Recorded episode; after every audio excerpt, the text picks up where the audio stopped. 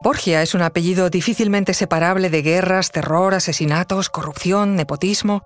La famosa y muy poderosa familia de los Borgia, de origen español, dominó la Italia del siglo XVI durante 30 años, un tiempo en que buscaban poder y riqueza, como tantas otras familias del Renacimiento con las que rivalizaron, como los Medici.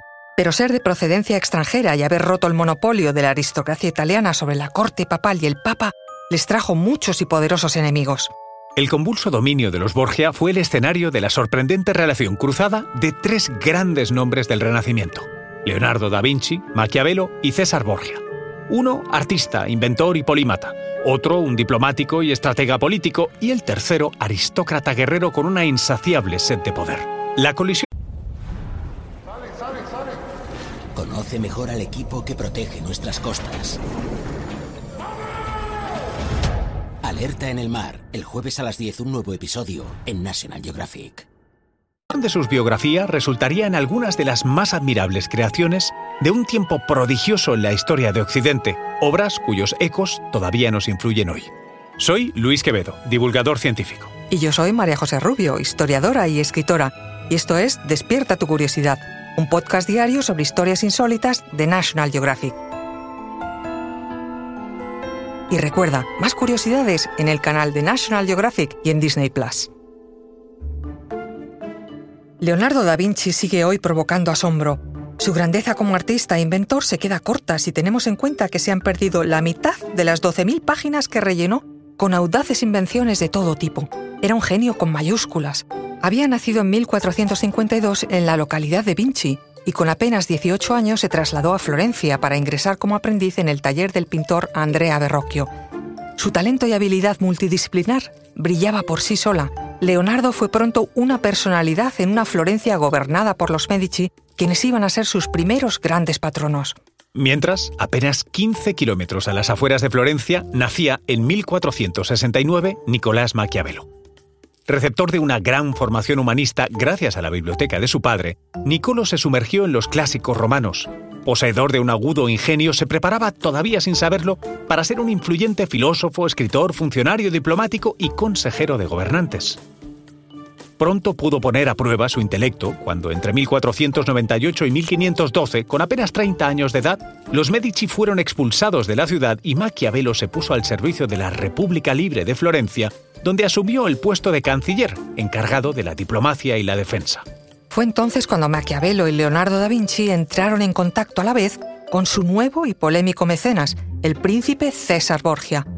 César había nacido en Roma en 1475, era el más joven de los tres, y uno de los ocho hijos ilegítimos del Papa Alejandro VI de la Casa Borgia, que utilizó su poder papal para situar a su descendencia en la carrera de poder y riqueza más alta posible.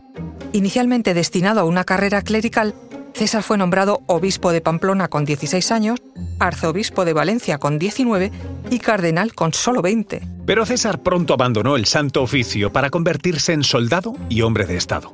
Un cambio de carrera que pudo haber empezado con el asesinato de su propio hermano Juan Borgia, al que arrebató el cargo de capitán general del ejército vaticano al servicio de su padre, y también administrador de las crecientes posesiones de los Borgia empeñados en la conquista de las ciudades-estado italianas.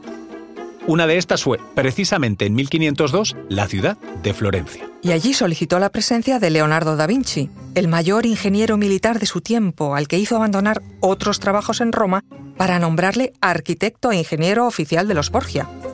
La idea era que le ayudara a reforzar las fortalezas de los territorios recientemente conquistados. Leonardo viajó haciendo inspecciones, llenando sus cuadernos de observaciones, haciendo croquis y diseños y consultando bibliotecas en las ciudades que visitaba por encargo de César Borgia. Y a las órdenes de sus nuevos mecenas, diseñó piezas de artillería, catapultas y máquinas de asedio, pero también cosas ingeniosas y futuristas, en ese momento totalmente irrealizables, como submarinos, tanques, helicópteros o calculadoras. Al servicio de los Borgia, Leonardo mantuvo una continua relación con Maquiavelo, porque este era ahora funcionario diplomático y espía al servicio de César Borgia. Juntos, Maquiavelo y Leonardo fueron encargados en 1504 de una gigantesca obra de ingeniería civil de la que César Borgia se había encaprichado. Se trataba de desviar el curso del río Arno para privar de agua a Pisa, ciudad enemiga, y procurar a Florencia una salida al mar. Leonardo era el autor de los planos del proyecto y el inventor de las máquinas excavadoras. Maquiavelo era el supervisor del proyecto, proyecto que tras la ruptura de unos diques y la muerte de un centenar de personas fue suspendido. Maquiavelo se implicó también de lleno en ayudar a su mecenas como hombre de Estado. Fue encargado de organizar el ejército de los Borgia al estilo imperial romano y convirtió a César Borgia en modelo inspirador de su gran tratado político, El Príncipe, que le daría la fama. Y sin embargo esta historia acabó mal. El poder y la gloria de César Borgia se derrumbó con la muerte de su padre, el Papa Alejandro VI, en 1503. Julio II, sucesor y enemigo del Papa Borgia, no olvidó las ofensas pasadas y trabajó sin descanso hasta ver a César Borgia en la ruina. César tuvo que huir hasta refugiarse en Navarra, donde murió en combate en 1507, con tan solo 32 años. Sin su príncipe protector, Maquiavelo ya no era temido ni tampoco amado en una Florencia nuevamente a cargo de los Medici. Como traidor, fue perseguido, torturado, apresado y exiliado hasta morir en su ciudad natal en 1527 a los 58 años de edad.